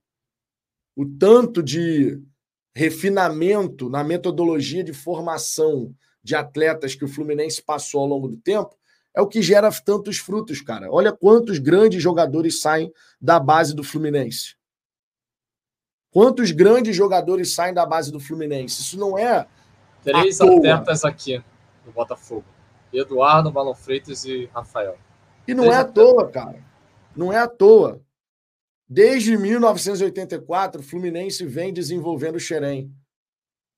O Botafogo, cara, a base está no Cefat, que é uma estrutura melhor do que a gente já teve? É, mas é muito aquém do que a gente precisa de fato. Muito aquém. Então, cara, futebol de alto nível, para você ser campeão, não basta você despejar um caminhão de dinheiro. O Flamengo essa temporada mostrou. É a folha salarial mais cara disparada do Brasil e não ganhou nada. Porque teve uma série de problemas um deles, inclusive, por esse prisma da preparação mental. Jogadores do Flamengo completamente desfocados, pensando em outras coisas. O Gabigol, por exemplo, que em 2019 foi o grande destaque do Flamengo, porra, fez uma temporada excepcional. O Gabigol mais preocupado em ser o Lil Gabi do que atleta de futebol. Então foram vários quesitos. E no Botafogo é a mesma coisa. No Botafogo, enquanto a gente estava como azarão, o Botafogo voou no campeonato. Quando a gente teve que lidar com o peso de sermos os grandes favoritos e ter a obrigação de confirmar essa taça, o time sucumbiu. Precisamos olhar com mais carinho para essa área da psicologia do esporte, da neurociência, porque a mente é o grande campo a ser trabalhado no esporte de alto desempenho, no futebol especialmente, porque é muito negligenciada essa área. O Palmeiras já está atento em relação a isso, e não à toa recebeu um neurocientista lá no seu CT, pensando inclusive em criar uma área específica de neurociência dentro do Palmeiras. O Palmeiras, que é multicampeão, os cacete a quatro. Enquanto os outros estão olhando para a área da psicologia do esporte, achando que é um detalhezinho qualquer, que ah, isso é coisa de frescura. É frescura, né? Tem muito disso, né? É frescura, porra.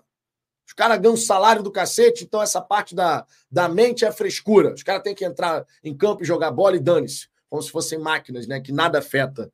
São máquinas programadas para jogar futebol e, independente do que aconteça no entorno, nada significa. Não é assim que funciona. E cada clube tem a sua realidade. A realidade do Botafogo é uma realidade muito específica. É uma realidade de uma pressão que não existe em outros clubes. Talvez o único clube que se assemelhe hoje nessa realidade de, de pressão, de ambiente, de desconfiança é o Vasco. Por quê? Porque o Vasco, nesse século, jogou cinco vezes a Série B e tem chance ainda nessa temporada de ir para sua sexta. Quando o Vasco, por exemplo, perdeu para o Corinthians, a torcida do Vasco disse: caímos. Bahia nem tinha jogado, o Santos nem tinha jogado, e a torcida do Vasco abraçou a ideia do caímos, já era. Porque esse jogo não era para perder. Por que isso? Porque foi o que os vascaínos se acostumaram a ver. Os vascaínos se acostumaram a ver o seu time do coração disputar a Série B. Para virar essa chavinha para o Vasco voltar a ser o time que briga por conquistas e o Vascaíno tem aquela confiança de fato, não a confiança superficial de quatro, quarta rodada do campeonato, não é isso. Estou falando para o Vascaíno poder de novo ser aquele torcedor confiante, que, porra, meu irmão, vai dar Vasco, a gente vai ganhar esse título, não sei o quê, também vai levar um tempo. Porque a destruição que foi feita ao longo desses anos no Vasco foi gigantesca também. Foram os dois clubes do futebol brasileiro, de duas grandes torcidas, foram destruídos. Destruídos por uma política, por uma política nefasta. Cada um com seus problemas, mas com dois, ambos os times com dirigentes horrorosos que destruíram as instituições. Enquanto isso, o Fluminense agora com o Mário Bittencourt um cara que é preparado para estar tá onde está, um cara que sabe dos meandros do futebol. Isso é inegável. Isso é inegável. O Fluminense foi ó, fazendo o trabalho dele. O Mário Bittencourt sabendo explorar as brechas da lei da SAF, porque o Fluminense é muito é, beneficiado, e não estou dizendo isso no mau sentido, porque ele conseguiu, porque conseguiu. O RCE era da lei da SAF. Mas o Mário conseguiu o RCE para o Fluminense. E o RCE ajudou a tirar a corda do pescoço do Fluminense. Somado a isso, Xerém, máquina de revelar atletas, máquina de fazer dinheiro. E tá aí. 15 anos depois disputaram uma Libertadores, ganharam. Dizem que o André vai ser uma venda maior do que a do Pedro. O André deve ser vendido por na casa dos 35 milhões de euros, cara. Deve ser na casa dos 35 milhões de euros. Minha gente, de verdade, eu espero que a gente possa ver o Botafogo avançar nessa área, entender que a sua realidade é diferente da dos outros clubes e que aqui no Botafogo a gente precisa fazer um trabalho psicológico relacionado à neurociência diferenciado. De verdade. Não basta ter mais dinheiro Não basta ter um modelo de gestão profissional. Tem que fazer investimento em áreas específicas. A nossa realidade não é a realidade do Palmeiras, não é a realidade do Flamengo e do próprio Atlético Mineiro, que era um time muito parecido com o que tinha o Botafogo, o Atlético Mineiro não ganhava nada. Aí vão falar: ah, mas os caras despejaram um caminhão de dinheiro. Mas vocês lembram como que o ambiente do Atlético se transformou com a ajuda da torcida? Que tantas e tantas vezes, no momento da dificuldade, que o time parecia que não ia conseguir, começava com o tal do eu acredito, eu acredito. E como aquilo incendiava o time do Atlético. Quantas vezes o Atlético esteve à beira de ser eliminado de uma competição? Quantas vezes? Mas os caras que eram bons tecnicamente tiravam forças da, do fundo do, do coração para buscar o resultado. E foram várias vezes, não foi uma só vez, não, foram várias vezes. Virou uma coisa impressionante, que todo mundo falava, irmão, quando parece que não vai dar em nada, o Galo vai lá e faz o gol e ganha o jogo. É essa transformação que a gente tem que ver no Botafogo. É essa transformação que a gente tem que ver no Botafogo. Douglas, uma hora e 47 de resenha. Queria agradecer imensamente aí você ter participado aqui. Muito bom o papo, de verdade. É, deixem um like, por gentileza. Amanhã eu tô de volta. Quer dizer, amanhã. Amanhã eu acho que eu não tô de volta, não, porque amanhã é dia primeiro e é aniversário da Luna, rapaz. Já é dia, dia primeiro, na verdade. Já são meia-noite e 19. Luna está completando um aninho de vida. Então, dificilmente eu vou fazer a live da hora do almoço, porque afinal de contas é o dia do aniversário, primeiro aniversário da minha filha. A gente vai curtir, a gente vai passear. Aí, tá? e à noite a gente vai reunir a família para poder fazer o bolinho e tal, não sei o quê. Enfim, então não deve ter a live da hora do almoço, mas por um motivo para lá de especial, né? Posso se despedir da galera, Douglas? Eu quero agradecer todo mundo que me ouviu, é, espalhar um pouco da palavra psicologia. Espero não ter me comprometido. é, que é, é uma responsabilidade muito grande, sabe? Falar de um trabalho que está acontecendo, que a gente não tem muito conhecimento, ainda mais no futebol, onde a gente tem muita, mas muita exposição.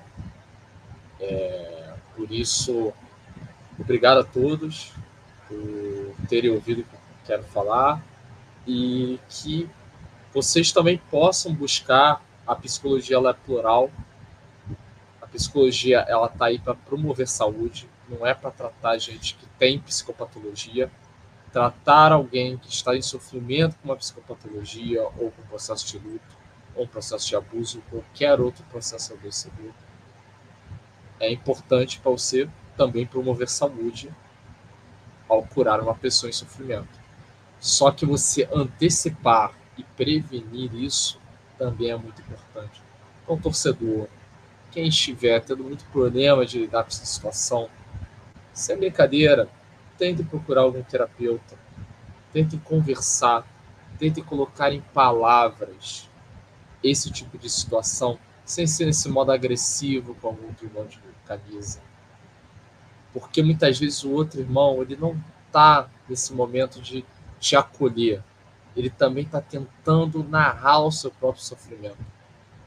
Então, quem tiver sentido muito mal com esse momento, que é muito ruim no Botafogo, eu já coloquei terapia isso também. Procure buscar, talvez conversando sobre Botafogo, te ajude a ver que a psicologia é muito plural para a nossa vida e, como eu falei, é um vetor de promoção de saúde.